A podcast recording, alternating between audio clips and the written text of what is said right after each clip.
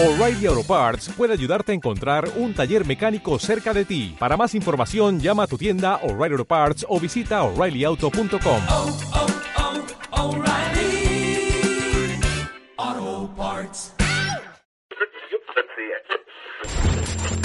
Advertencia. Los comentarios de la nutrióloga Carla Paola tienen como base estudios y evidencia científica, y su contexto es generalizado, por lo que no deberá asumirse de forma alguna que los mismos suplen a una consulta personalizada. Bienestar, alimentación, equilibrio. Nutrit, un podcast que te llena de información nutritiva. Alcanza tus objetivos y mejora tu vida, porque amamos la comida. Nutrit contigo.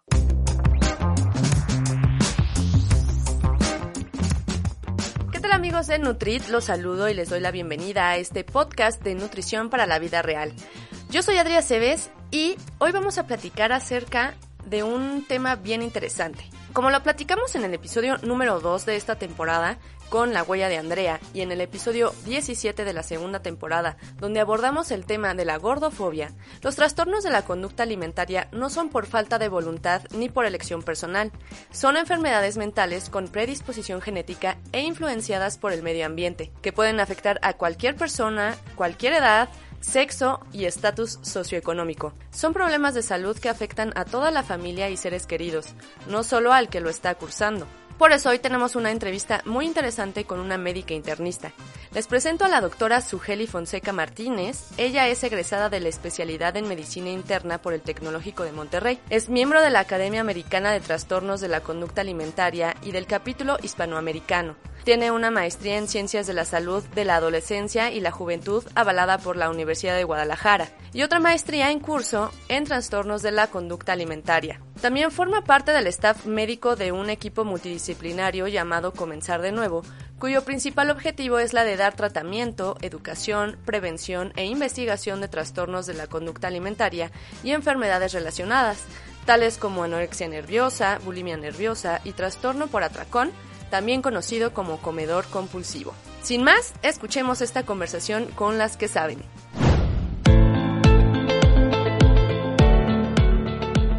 Sabemos que cuando se tiene un diagnóstico de trastorno de la conducta alimentaria o cuando llega un paciente con nosotros los nutriólogos o con los psicólogos o psiquiatras e identificamos características de complicaciones por un TCA o incluso en sus estudios de laboratorio ya me presentan malnutrición o parámetros fuera de rango saludable, necesitamos referirlos con el médico para trabajar en conjunto por su salud. Pero algunos pacientes me confiesan tener miedo, incertidumbre de acudir con el médico, así que para que se sientan más en confianza en cuanto a cómo es una consulta con un paciente que cursa algún trastorno de la conducta alimentaria, cuéntanos, doctora Sugeli, ¿cómo es tu consulta? Hola, bueno, mira, primero, pues quiero comentar que eh, entiendo esta parte de que puedan tener miedo de acudir a consulta con un médico. En los últimos años, pues se ha documentado o sea, han salido artículos en donde nos hablan de este sesgo que existe en los médicos, eh, ya sea en el peso, también eh, con enfermedades de la salud mental. Y también, pues esto puede, o sea, o más bien afecta en el que el paciente desee ir a una consulta con un profesional de la salud por el miedo a ser juzgado, por el miedo a que le cambien un poco el, pensamiento que ya han ido trabajando en terapia, lo que ya han trabajado con nutrición, los alimentos que han integrado, que si les van a decir que los quiten o que si los van a volver a poner a dieta o los van a asustar, etcétera. Entonces se comprende este miedo, eh, pero pues eh, existen en la actualidad también médicos que tienen una mayor empatía hacia estos diagnósticos y sobre todo cada vez más también habemos médicos que tenemos entrenamiento en la atención de pacientes con trastornos de la conducta alimentaria. No somos muchos, somos pocos todavía. Eh, anteriormente o no se consideraban los, o los trastornos alimentarios como algo tan común, o sea, los veían como pues algo raro, no existen, no pasa, este, no sé, ¿verdad? Incluso pues recientemente o se han ido agregando otros diagnósticos, todavía en el 2013 se agregó el diagnóstico de ARFID, que, o sea, que es el TERIA, el trastorno eh, de evitación, restricción del, y de la ingestión de alimentos. Em, entonces, cada vez más, como te digo, hay mayor conciencia, eso es algo muy bueno. Y eh, un médico que está entrenado para ver pacientes con trastornos de la conducta alimentaria, tenemos herramientas eh, que podemos utilizar para hacerlos sentir tranquilos, en confianza, eh, que no vamos a, juzgar, vamos a ser empáticos y vamos a enfocarnos en lo que necesitamos ver, que es la parte de las complicaciones médicas. Asimismo también, si algún diagnóstico en, el, en la consulta eh, te genera ansiedad o te genera preocupación, también podemos, o sea, también podemos ayudar, o sea, con herramientas para educar en realmente qué significa este diagnóstico, eh, de qué trata, qué podemos esperar y, trabajamos mucho en, en, la psicoeducación del paciente. Y la psicoeducación del paciente, eh, como tú me estabas platicando, lo de la nutrieducación, o sea, es algo que ayuda mucho al paciente a calmarse porque entiende lo que está pasando. O sea, ¿qué está pasando dentro de mí? Lo estoy comprendiendo, me estás explicando, sé lo que me espera, tengo metas de tratamiento que me estás proponiendo y trabajamos en conjunto con las personas que ya son de confianza para él, ya sea con el equipo de nutrición, psicología y psiquiatría, ¿no? Entonces, en la consulta, cuando llega el paciente, depende si es de primera vez o si el paciente me lo envía a alguien de psicología o nutrición. El paciente puede llegar conmigo por su propio pie, es decir, que me encontraron, que veo, veo trastornos alimentarios y llegan a la consulta. También puede pasar que alguno de mis colegas de nutrición, psicología o psiquiatría, que también ven pacientes con trastornos alimentarios, me los refieren. Entonces, hablando específicamente del escenario en el que me los envíen ya con algún diagnóstico, entonces ahí en ese caso yo ya voy a tener, haber tenido una comunicación con su equipo y el equipo me va a haber dado una retroalimentación o guiarme para dónde voy a buscar yo las complicaciones. Es decir, no vas a tener que volver a repetirme tu historia, o sea, una historia que tal vez es difícil para ti explicarme en la consulta porque ya lo has hablado en otras ocasiones con tu terapeuta o que tocas temas que son muy sensibles para ti que te pueden ocasionar que te desbordes. Si ya vienes referido, yo voy a enfocarme en la parte clínica de evaluar qué complicaciones se presentan, no necesariamente eh, nada más en desnutrición, sino pacientes también con peso normal y o pacientes con sobrepeso o pacientes también que tienen talla grande, ¿no?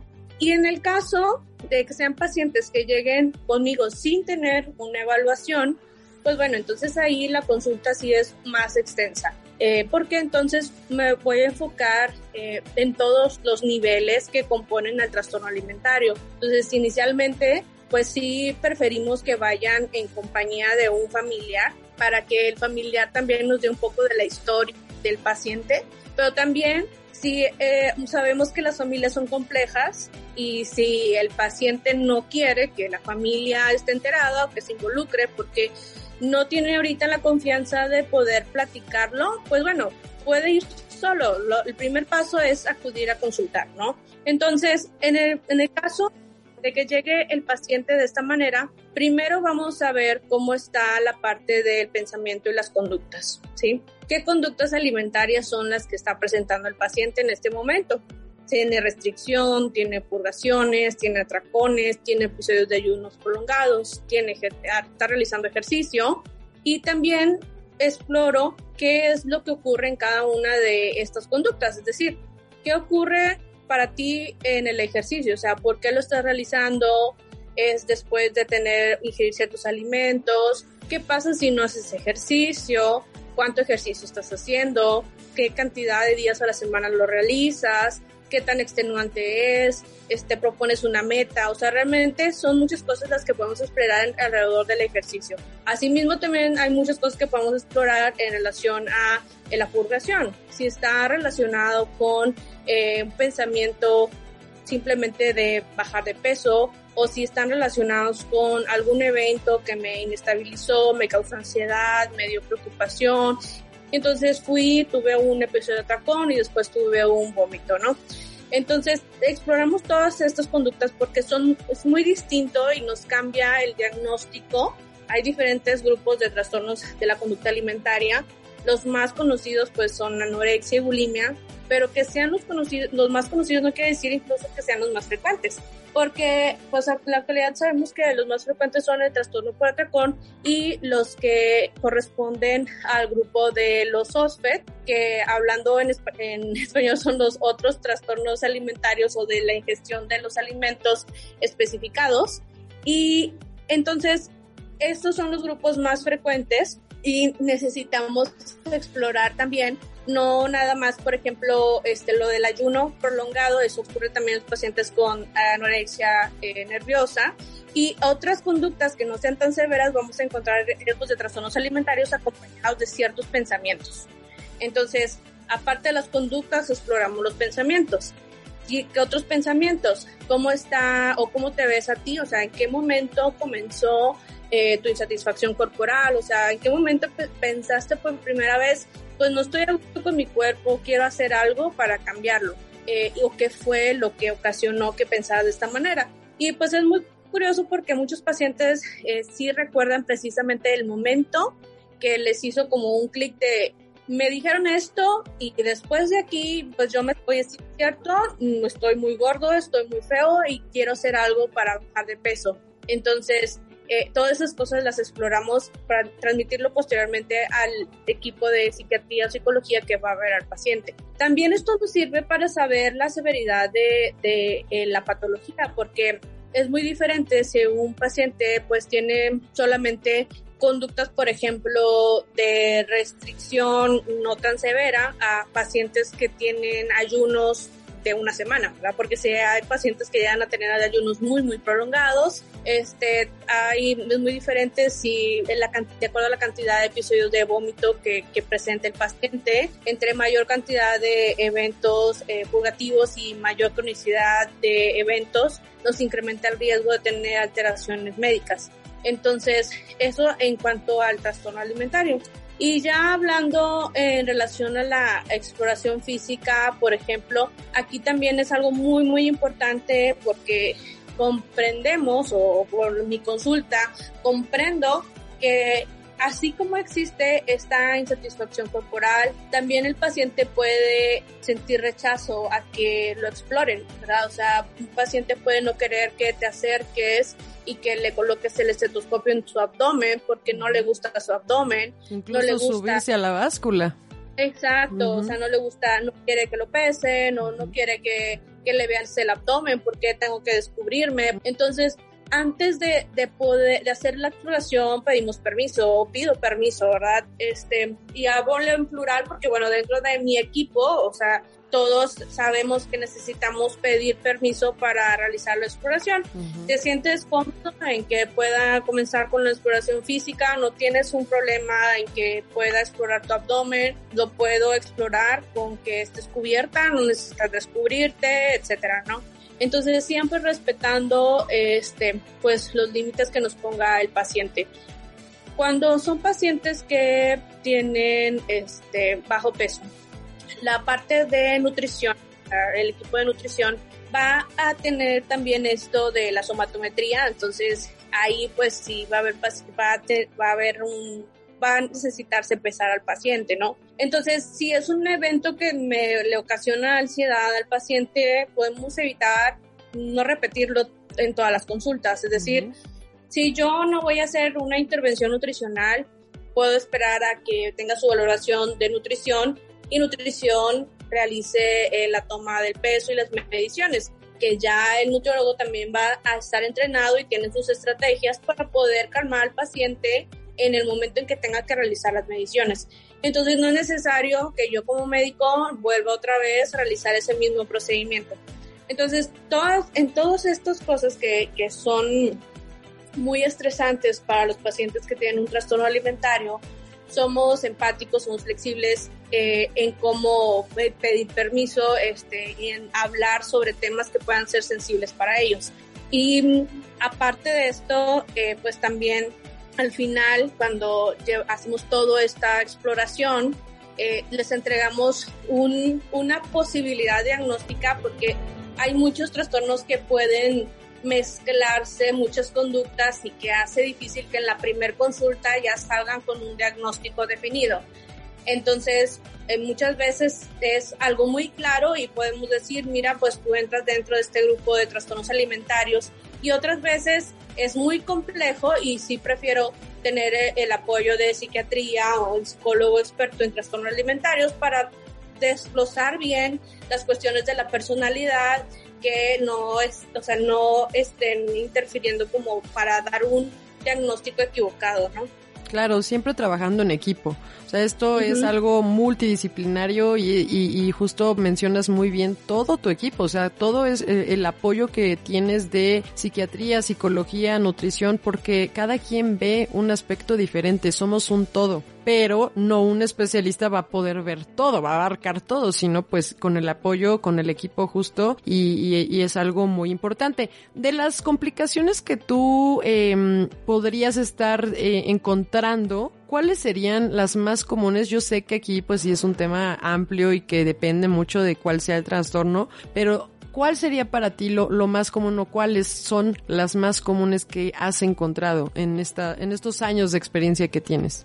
Mira, cuando hacemos una primera evaluación, el paciente sale con ciertas indicaciones de exámenes a realizar y de estudios de imagen a realizar. Y básicamente eh, lo que pedimos es de acuerdo a lo que hemos encontrado que es más frecuente de complicaciones médicas. Las complicaciones médicas las vamos a poder encontrar en todo tipo de pesos.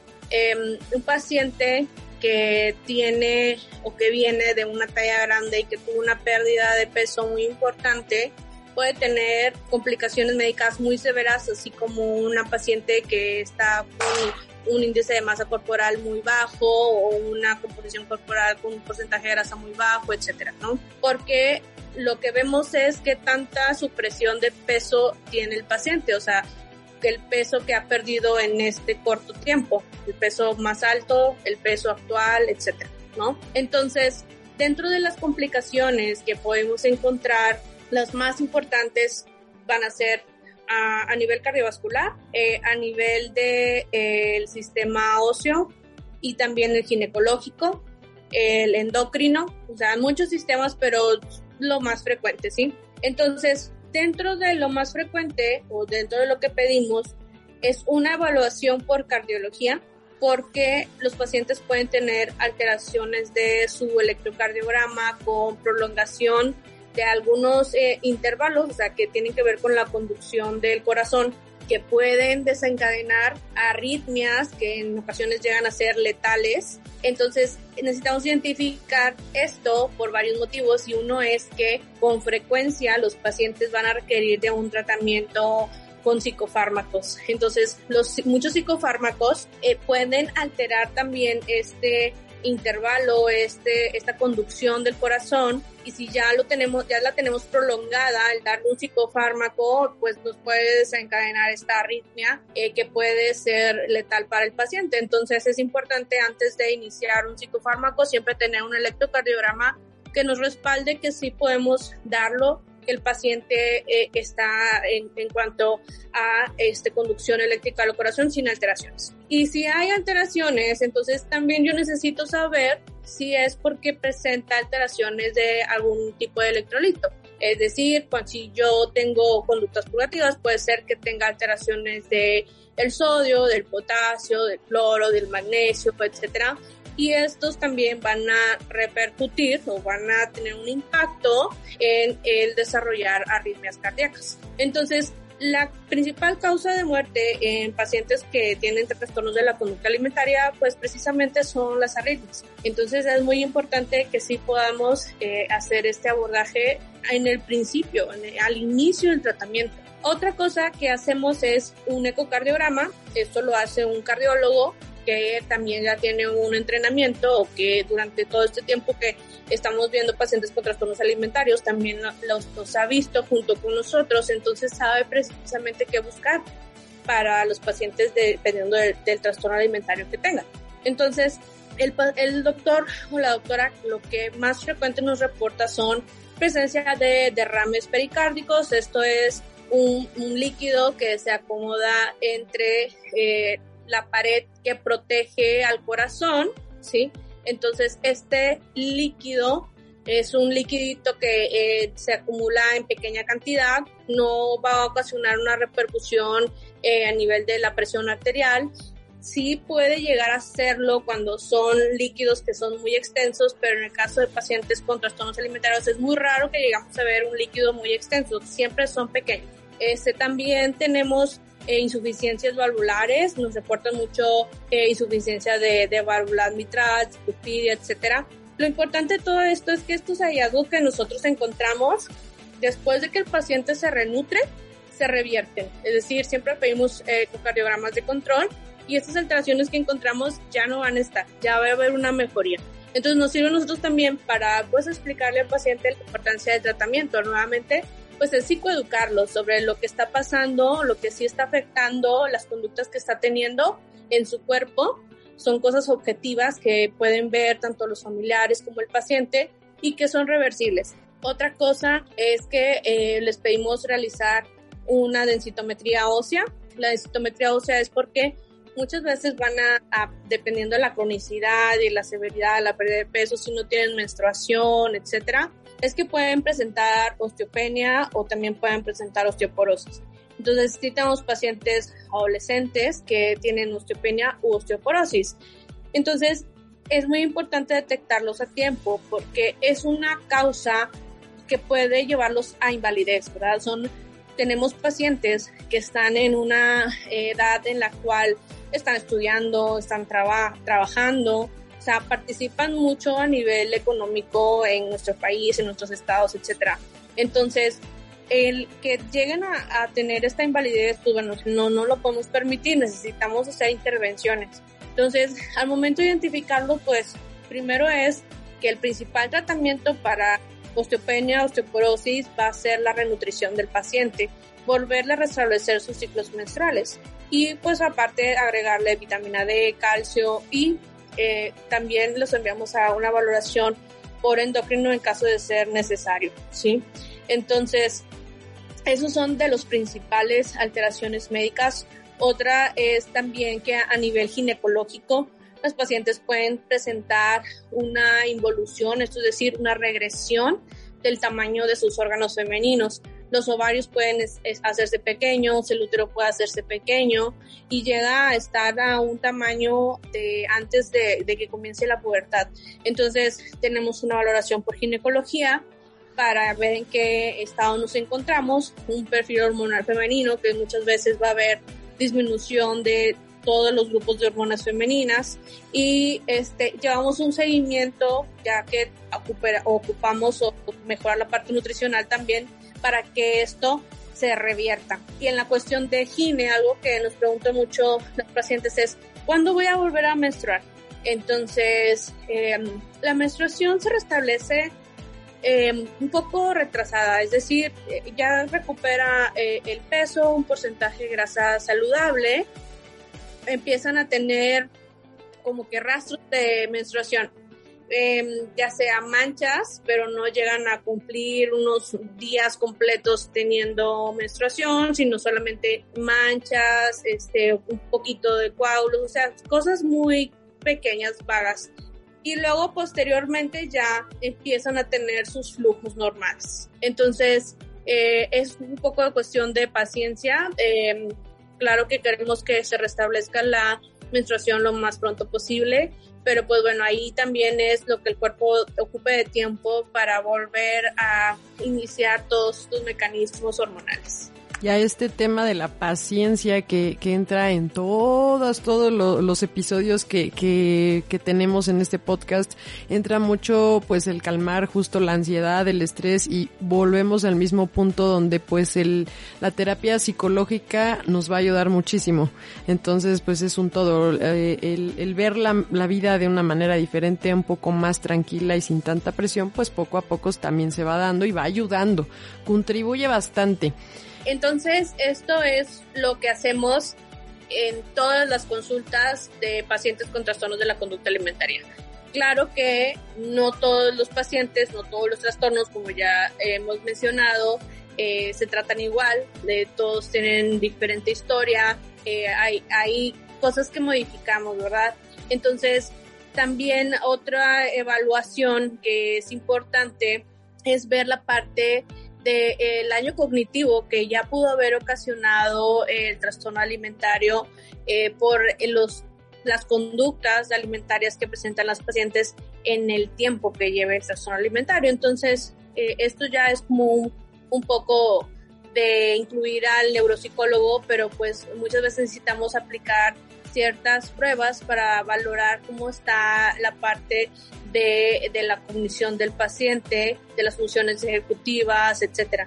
Entonces, eh, eso es muy importante porque puede haber eh, alteraciones que, que, limiten al paciente.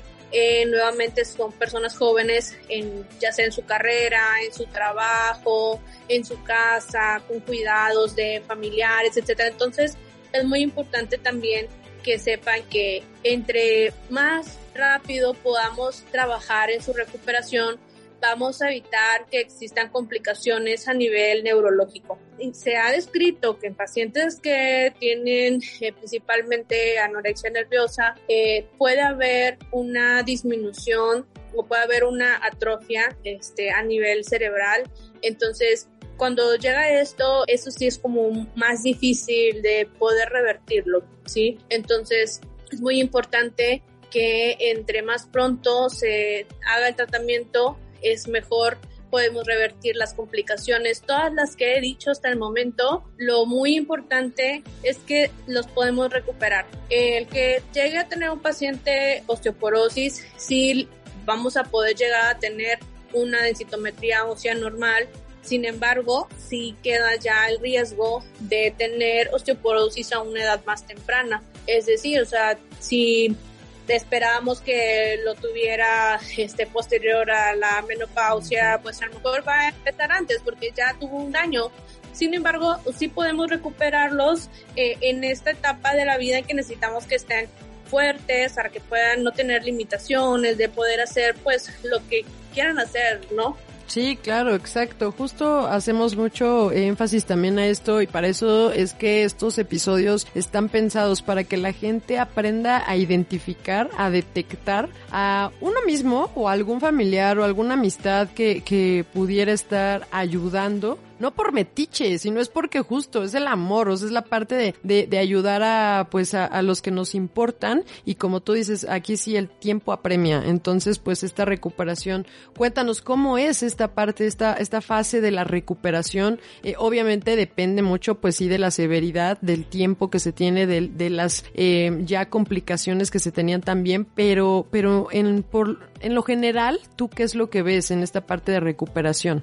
Mira, algo muy importante es que yo, yo sé que tal vez pueden pensar que pues todo lo que les estamos diciendo de que tantas evaluaciones, que abordaje, nutrición, psicología, psiquiatría, pues cuánto me voy a gastar en tantas consultas, ¿no? Y pues la realidad es que sí, eh, el manejo de, de pacientes que tienen trastornos alimentarios, por ser algo multidisciplinario como recomendación para alcanzar la recuperación, sabemos que, que sí puede llegar a ser algo costoso, ¿no?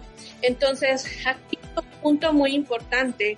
Esto es pues una recomendación de cómo se ha visto que la mayor parte de los pacientes puede alcanzar una recuperación más rápida, disminuyendo la cronicidad del trastorno alimentario y con esto disminuyendo las complicaciones médicas.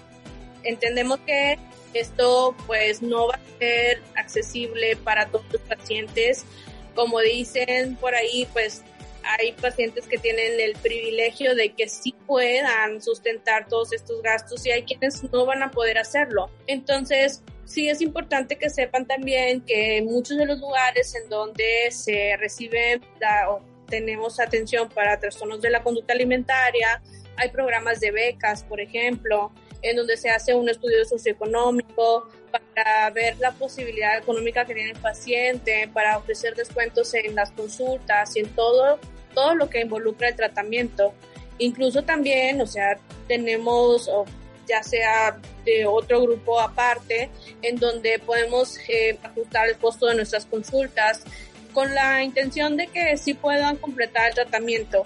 O no nada más es ajustar el costo de la consulta, sino también ser flexibles en, bueno, este, voy a priorizar lo que es más importante. Si ahorita es muy importante que yo este, estabilice la cuestión médica y que nutrición me ayude, pues vamos a enfocarnos en las consultas de nutrición y de medicina y después retomamos este, las consultas de psicología mucho más frecuentes porque normalmente las consultas de psicología son semanales, las de nutrición semanales, las de medicina cuando el paciente está muy grave llegan a ser semanales. Entonces podemos modificar esto a priorizar, ¿verdad? Hacer un esquema que también se puede a la necesidad del paciente. La intención es que podamos tener una mayor cantidad de pacientes que reciban la atención, porque hay muchos pacientes que no están diagnosticados o que están diagnosticados pero no saben a dónde dirigirse, que ya llevan múltiples tratamientos, que no han alcanzado la recuperación,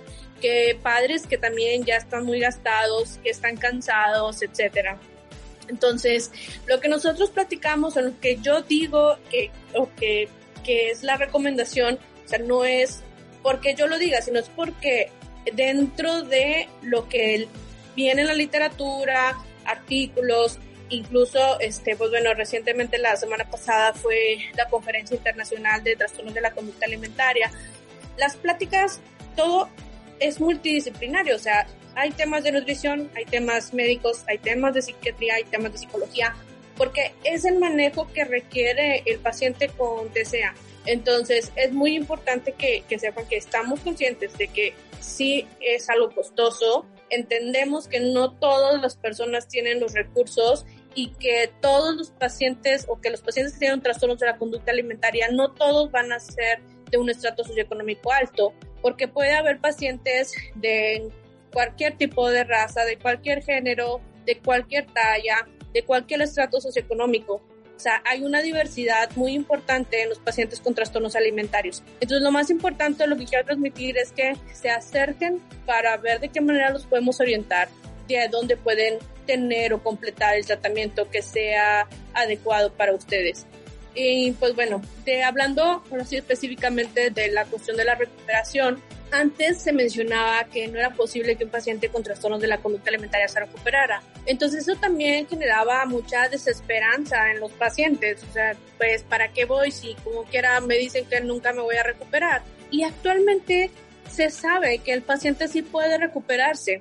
Eh, entonces, la recuperación de un trastorno alimentario sí es posible. Ya tenemos muchos ejemplos de pacientes que incluso algo que yo aplaudo mucho es que en redes también hay pacientes que tienen recuperación, que están en recuperación de su trastorno alimentario y que comparten la experiencia de estar en recuperación. O sea, promoviendo, este, ya sea, pues, su historia de una manera positiva, ¿no? También podemos ver el otro lado de tener redes que nos influyan a recaer y esas siempre nosotros eh, fomentamos el que si tú sabes o ves una red sigues y que te da riesgo de tener una recaída o que te está dando pensamientos o que están incrementando tus pensamientos del trastorno alimentario, elimina esas redes. Sigue solamente las redes que sean positivas para ti.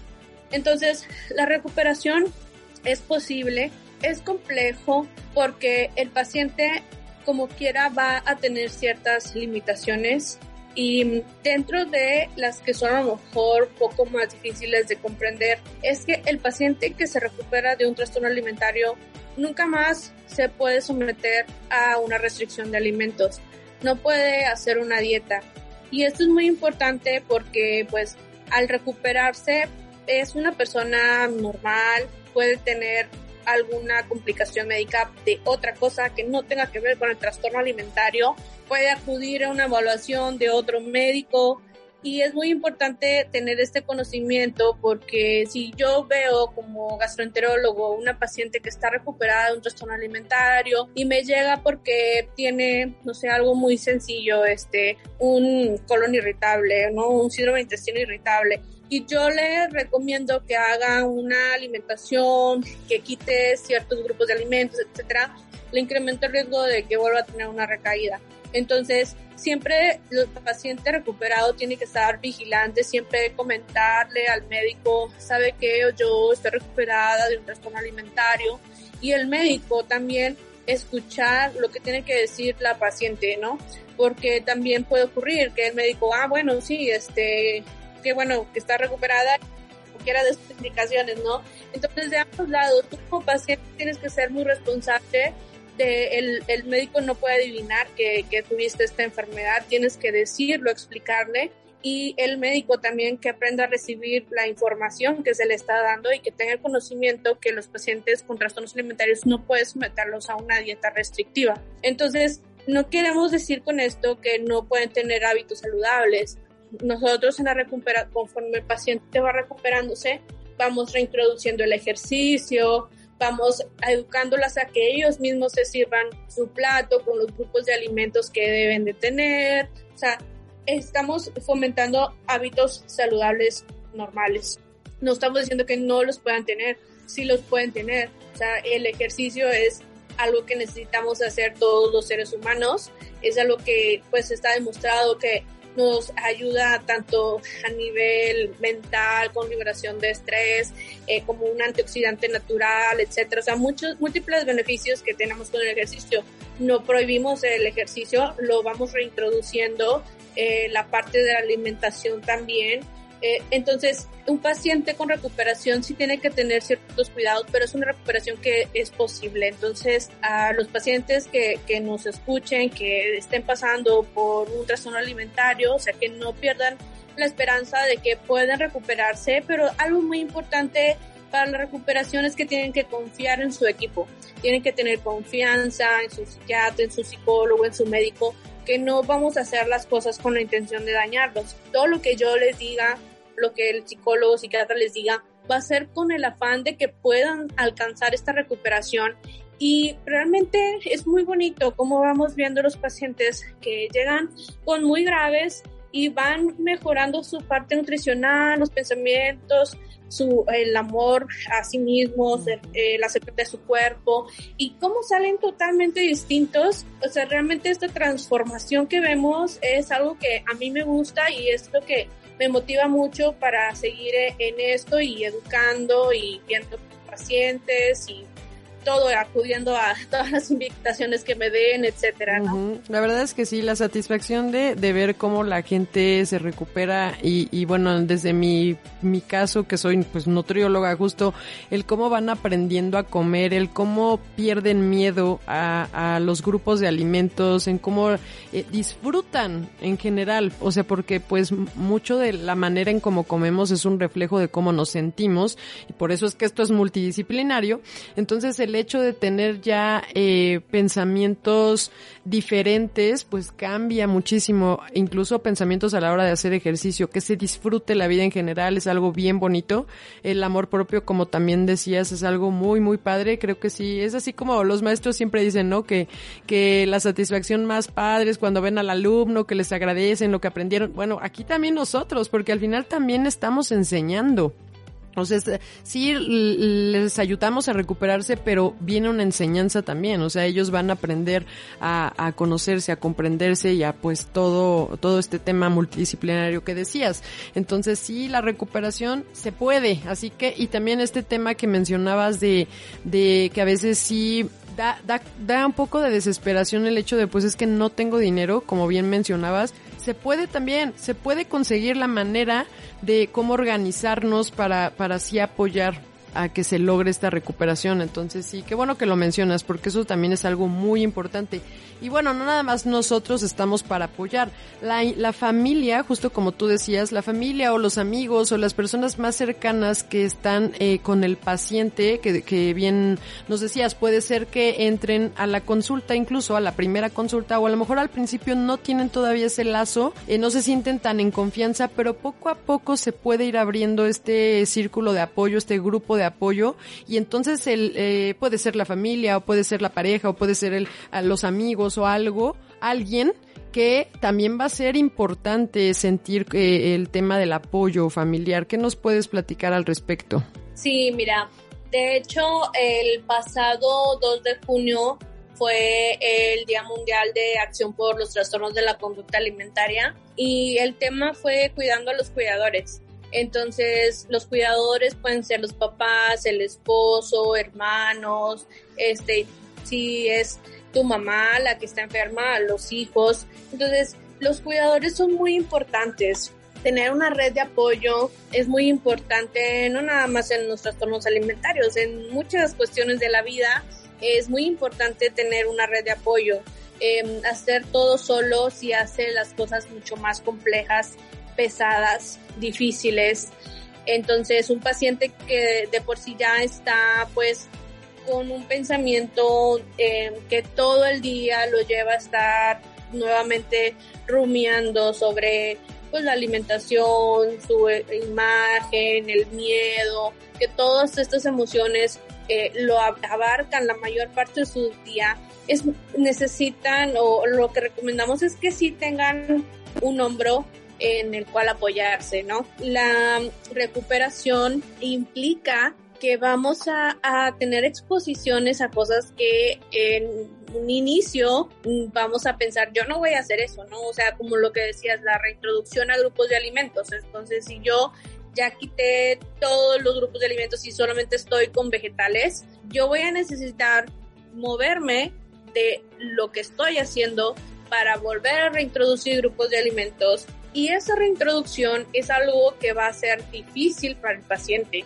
es algo que puede ocasionar crisis, es algo que puede el trastorno alimentario eh, querer que persista y entonces el paciente solo es más difícil que pueda lograr controlar este pensamiento que lo está persiguiendo el 98% del día. Entonces, para esto la red de apoyo es muy importante, ¿sí? Entonces, incluso hay algo que se llama FPT, que es la terapia basada en la familia, que es una forma en donde los papás van a tomar, va a tomar la responsabilidad nuevamente de la alimentación del paciente. Hay FPT que, que se utiliza eh, sobre todo en pacientes que todavía dependen de los padres eh, eh, y entonces aquí el papá toma eh, nuevamente todo esto de preparar los alimentos y la persona ya era una adolescente independiente que se cocinaba, que pues a sus horas no tenía o no convivía en la alimentación con sus papás, etcétera, pues todo eso lo tenemos que cambiar. Nuevamente la familia es la que cocina, que compra el mandado, pone el plato en la mesa, acompaña para, para durante el tiempo de comida, en todos los tiempos de alimentación. Eh, también puede, o les enseñamos estrategias para poder eh, trabajar durante el tiempo de comida, cuando, que es cuando ocurren eh, las crisis de los pacientes, de saber cómo validarlos, de no caer en conflictos, de cómo ayudar para que el paciente pueda seguir comiendo, terminar el plato, sin que sea algo terrible, ¿no? O sea, claro que, sabemos que es difícil, pero para eso pues queremos apoyarlos. Entonces, eh, existen personas que están entrenadas en impartir, en impartir esta terapia a los familiares, eh, a cualquier cuidador, o sea, los cuidadores que mencionamos que, pueden ser para que puedan ayudar al paciente durante su recuperación. Entonces, hay diferentes terapias que, que, en las que involucra la familia. La familia es muy importante porque también puede ser un factor que perpetúe la enfermedad. Es muy importante educar a las familias en relación a los trastornos de la conducta alimentaria porque todavía hoy en día puede haber papás que piensen que pues no es algo que se deba tomar tan en serio. Y no es que lo hagan de una manera intencional porque no quieran ayudar a su hijo, es porque realmente no hay mucha información que se divulgue alrededor de los trastornos alimentarios. Estoy segura que si un papá ve a su hijo que está incrementando de talla, se va a preocupar porque ah, ya está subiendo de peso, ¿verdad? ¿Por qué? Alrededor de nosotros tenemos muchísima información en relación a la obesidad, ¿no? Entonces, hay mucha información en relación a esto. Y no hay tanta información en relación a los trastornos de la conducta alimentaria, siendo la población adolescente es donde más se presentan. Entonces, no es culpar a los papás porque realmente falta mucho, mucho, mucho de educar. Sí, falta mucho de educar desde el nivel médico, este, el nivel de pues, secretarías, etcétera, de salud sobre estos temas. Entonces, la educación a los papás sobre el trastorno alimentario es muy importante porque el papá con la intención de querer ayudar a su hijo puede hacer o tomar acciones que contrarias a ayudar perjudiquen.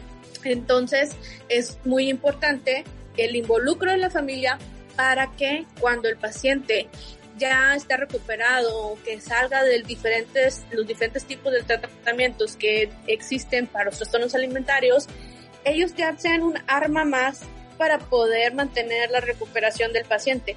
Y realmente los papás aprenden, aprenden muy bien, son unos excelentes aliados, se involucran y eso también nos ayuda a poder alcanzar la recuperación, el involucro de la familia. Entonces, la familia es muy importante. Eh, muchas veces o anteriormente eh, estaba este, pues no sé si llamarlo sesgo o de qué, pero que la familia era la culpable de que un paciente tuviera un trastorno alimentario. Sabemos que los familiares no son los culpables, que un paciente tenga un trastorno alimentario. Un trastorno alimentario es una enfermedad que es multifactorial hay factores biológicos, hay factores socioculturales, hay factores genéticos, hay factores familiares también, pero es algo que viene de muchas partes que se van juntando y se genera la enfermedad, ¿sí? Entonces es muy importante generar la conciencia alrededor de estos trastornos alimentarios. Sí, aquí creo que es porque lo, que veo yo mucho en consulta eh, es que en cuando un paciente está tratando de comer mejor, eh, la, pues, a la hora de la comida que se hace en familia, todavía se tiene mucho esto de comentarios gordofóbicos en, en todos los grupos de, de, humanos, digamos, ¿no? Entonces, en la familia también pasa, con las amigas también pasa, o sea, siempre se está criticando el cuerpo, el tamaño del cuerpo de las personas e incluso cuando están comiendo, pues ellos me refieren, estoy comiendo y mi papá luego, luego me está criticando de por qué comes tanto, de pues entonces, ¿cómo no quieres estar así? O sea, el así como, o sea, entonces es eh, cuando, pues, eh, inmediatamente empiezan a sentir la necesidad de parar de comer o de hacer algún tipo de, de compensación, eh, pues que tengan que irse al baño, que, o sea, o empiezan a generar pues estas emociones y estos eh, querer dejar de comer. Entonces, porque pues no lo saben, justo como tú dices, es falta de, de, educación y falta de difusión de que esto es algo real, que existe y que podemos nosotros ayudar entre todos pues a, a la familia evitando también estos comentarios, pero obviamente necesitamos aprender las herramientas, no nada más es de mejor no comentes nada. O sea, no es eso tampoco. Es sí, o sea, sí ayuda. O sea, es aprender a, a cómo, cómo es que sí podrían ser de utilidad comentarios o incluso mmm, cómo motivar para que se pueda pues llegar a esta a la recuperación de una manera integral. Pero claro no es culpa de la familia es, es, es la falta de, información que se tiene al respecto. Y como tú dices pues también porque todavía no se vuelve un tema. Si simplemente el hecho de cuando tú comentas en tu familia que vas al psicólogo algo sale. Si es que en mi terapia con el psicólogo se te quedan viendo como de tú vas al psicólogo pues por qué te sientes mal estás loco siempre es como todavía se, se tiene el, el tabú eh, o las ideas como que solamente los locos tienen que ir al psicólogo cuando entonces imagínate pues cómo van a estar también eh, ciertas personas cerradas mentalmente en el aspecto de un trastorno de la conducta alimentaria. Entonces también pasan por esa fase de negación donde no mi hijo pues no tiene nada no es eso o, o algo. Entonces pues bueno son eh, esta educación también a nivel familiar y cuidador pues es importantísima Sí, exacto. Como tú bien mencionas, eh, pues, pues está bien difícil cambiar a toda la sociedad, ¿verdad? O sea, es un trabajo bien complejo. Eh, pues como mencionas, incluso yo, ¿verdad? En grupos de amigas, el tema de la imagen, el peso, eso es algo que perdura a través de los años. O sea, no puede pasar no, un año. Es cultural, o, sea, ¿o sí? Sí, sí, sí, sí. Es algo que, está perpetuado en el tiempo y algo que la verdad es que a veces no sé si es porque todas mis redes están relacionadas con trastornos alimentarios y diversidad corporal, etcétera, pero sí empiezo a ver que hay una mayor divulgación, que empieza a, haber un poquito más de análisis en esto de que, oye, pero ¿por qué yo tengo que tener el cuerpo igual que esta persona si mi genética es totalmente distinta? O sea, yo tengo caderas grandes, tengo espalda grande. Razas diferentes, claro. Totalmente. Diversidad corporal es algo normal, es natural, no podemos ser todos iguales. Entonces, e, esta parte que desde pequeños nos inculcan el querer ser como una imagen delgada, este existe todavía, o sea, pero realmente pienso que, que de acuerdo a lo que estoy viendo, se empieza a ver mayor análisis con respecto a esto de por qué, o sea, por qué tengo que hacerlo si yo tengo una genética a la tuya. Entonces, esto es algo bueno, es algo bueno que está ocurriendo y dentro de lo que comentaban, te digo, en el, en el Congreso, es que estamos ahorita en un momento en donde hay mayor apertura sobre estos temas, hay mayor apertura, pues estamos en una generación distinta jóvenes actuales son también más curiosos, se empiezan a hacer más preguntas, etcétera. Entonces creo que es algo muy bueno y que es una oportunidad que tenemos para poder eh, esparcir, esparcir más este mensaje este, sobre pues la importancia de los diferentes trastornos mentales, no nada más los trastornos de la conducta alimentaria, como tú dices, es normal si yo como médico eh, que he pasado por, no simplemente nada más, por ejemplo, la pandemia, ¿no? Y ocupo ir al psicólogo, pues es algo normal, o sea, es algo saludable, es algo que, que, Entonces sí, se está normalizando más, es lo bueno, pero también parte en donde pues estos pensamientos e ideas equivocadas se siguen perpetuando, ¿no? Exacto, pero creo que sí depende mucho de nosotros, los, eh, los que estamos en temas relacionados con el tema de la salud, pero también cada uno en casa con los más pequeños, el cuidar cómo nos expresamos de los tamaños de cuerpo, eh, qué, peso le damos a eh, la comida, qué estamos diciendo como alimento bueno, alimento malo, esto es prohibido, cuidar mucho cómo manejamos todo esto en casa con los más chiquitos, porque por eso es que, digo, para empezar a hacer esto de, ir cambiando culturalmente hablando, eh, pues la idea que se tiene con los tamaños de cuerpo, sí, todos somos diferentes y qué tiene, uno es más alto, uno es más bajito, uno es morenito, uno es más blanquito, ¿qué, qué importa? Entonces, pues creo que también depende mucho de esto. Sí, yo también veo que ahorita ya hay un poquito más de conciencia y eso también me da mucha alegría, pero tenemos que seguir.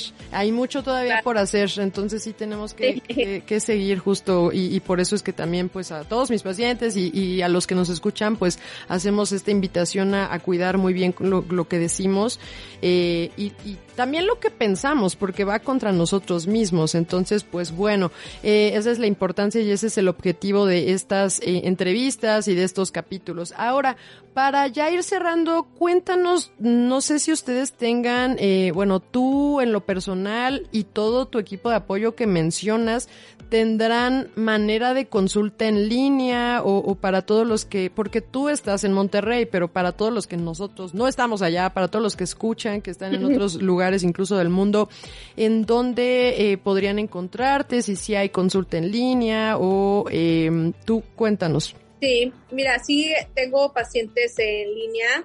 Eh, claro que también algo muy bueno de las redes, como tú mencionas, es que pues vamos encontrando y tenemos cada vez más un grupo de apoyo de, de otros equipos en otros eh, estados, ¿verdad? Que también tienen un manejo multidisciplinario, que siguen las recomendaciones más actuales, etcétera. Entonces, por ejemplo, yo puedo tener una evaluación en línea y si considero que médicamente es necesario una presencial, pues tanto puedo hacer una recomendación eh, que vayan a, con alguno de mis colegas o hay personas que dicen, bueno, pues hago un viaje y me vengo y está para la evaluación y todo, ¿no? Y podemos tener evaluaciones en línea y presenciales. Perfecto. En línea, en línea también puede ser y es mucho más pues mucho más práctico, fácil, este, que sea la de psicología, por ejemplo, la de psiquiatría. Porque, pues bueno, ellos no tienen que hacer una evaluación física. Este, otra que, que se puede, pero también va a tener de, unos dependes, es la de nutrición, ¿verdad? Porque también ellos sí tienen que tener una valoración física. En todo caso, pues si es necesario que sea algo presencial, pues vamos a, referir nuevamente con alguien que sepamos que sea de nuestra confianza en el lugar pues en donde esté, ¿verdad? Por ejemplo, tú estás en Ciudad de México, entonces es algo bueno, ¿no? Exactamente, sí, sí, la ventaja es esa y, y pues bueno, saber que de todas formas si, si pueden escribirte como para pedir referencias o como para pedir consejos o dónde pueden encontrarte, tus redes sociales cuáles son. Sí, mi red de Instagram es doctora, es abreviado Fonseca, así me van a encontrar. Tengo pues eh, un correo también, no sé si que lo doy. Sí, sí, sí, adelante. Ok, bueno, pues tengo un correo que es sugeli.fonseca.tech.mx. Y este, bueno, también me encuentro o formo parte del staff de Comenzar de Nuevo, que es una institución que tiene muchos años viendo pacientes con trastornos alimentarios. Y pues bueno, es una institución que tiene múltiples niveles de tratamiento. Eh, no nada más ambulatorio, también hay intensivos ambulatorio, hay hospital parcial, hay internamiento. Entonces, me pueden contactar también eh, están las páginas de Comenzar de Nuevo. Y pues bueno, aparte también yo tengo mi consulta privada, cualquiera de, de las dos maneras que, que sea mejor para para lo que necesiten, ¿verdad? Sí, muchísimas gracias, Ugeli. La verdad es que eh, siempre es importante contar con esta red también de apoyo, pero de médicos, eh, porque pues esto es algo multidisciplinario. Entonces, pues vamos a agregar también tu información a nuestra red de salud que tenemos en la en mi página de Instagram para que ahí también la, la busquen. Si es que y también bueno este correo y tu teléfono y tus datos también van a estar aquí en en la descripción de este episodio para que pues sea más fácil también para los que nos escuchen, pues ya sabes, no es como antes de déjame anotar, a ver, pásame una pluma rápido. O sea, aquí le pueden poner pausa, le pueden regresar o le pueden buscar en la descripción del episodio, pues los datos ya escritos. Entonces, para que no haya ningún eh, riesgo de, de haberlo escrito mal. Entonces, pues muchísimas gracias, Doc. De verdad fue, fue un placer conocerte, escucharte y aprender contigo. Muchas gracias por la invitación y pues bueno, espero que luego nos juntemos para otra, otro episodio de algo que sí, claro que sí, verás que sí, te recibirás la invitación. Muchísimas gracias, Ugeli. Ándale, bye. Bye. Muchísimas gracias a la doctora por haber participado en este episodio y recuerden que no estamos solos. Si hay alguien que tenga dudas o quiera acercarse a la doctora, sus redes las vamos a estar compartiendo en la descripción de este episodio, en Instagram o en Facebook. También en YouTube, recuerden que este episodio está en YouTube gratis para los que nos quieran escuchar. Ahí van a estar también su información. Y en Instagram, de hecho, tenemos una, un destacado que se llama Red de Salud en donde están todos nuestros especialistas que han participado con nosotros. Ahí están sus datos. Ella va a estar también ahí, la vamos a agregar para que se acerquen si conocen a alguien que pudiera necesitar este tipo de tratamiento o apoyo. Muchísimas gracias, yo soy Adria y recuerden que esto es Nutrit contigo. Búscanos en Instagram, Facebook y Twitter como nut.carlapaola. Nutrición para la vida real.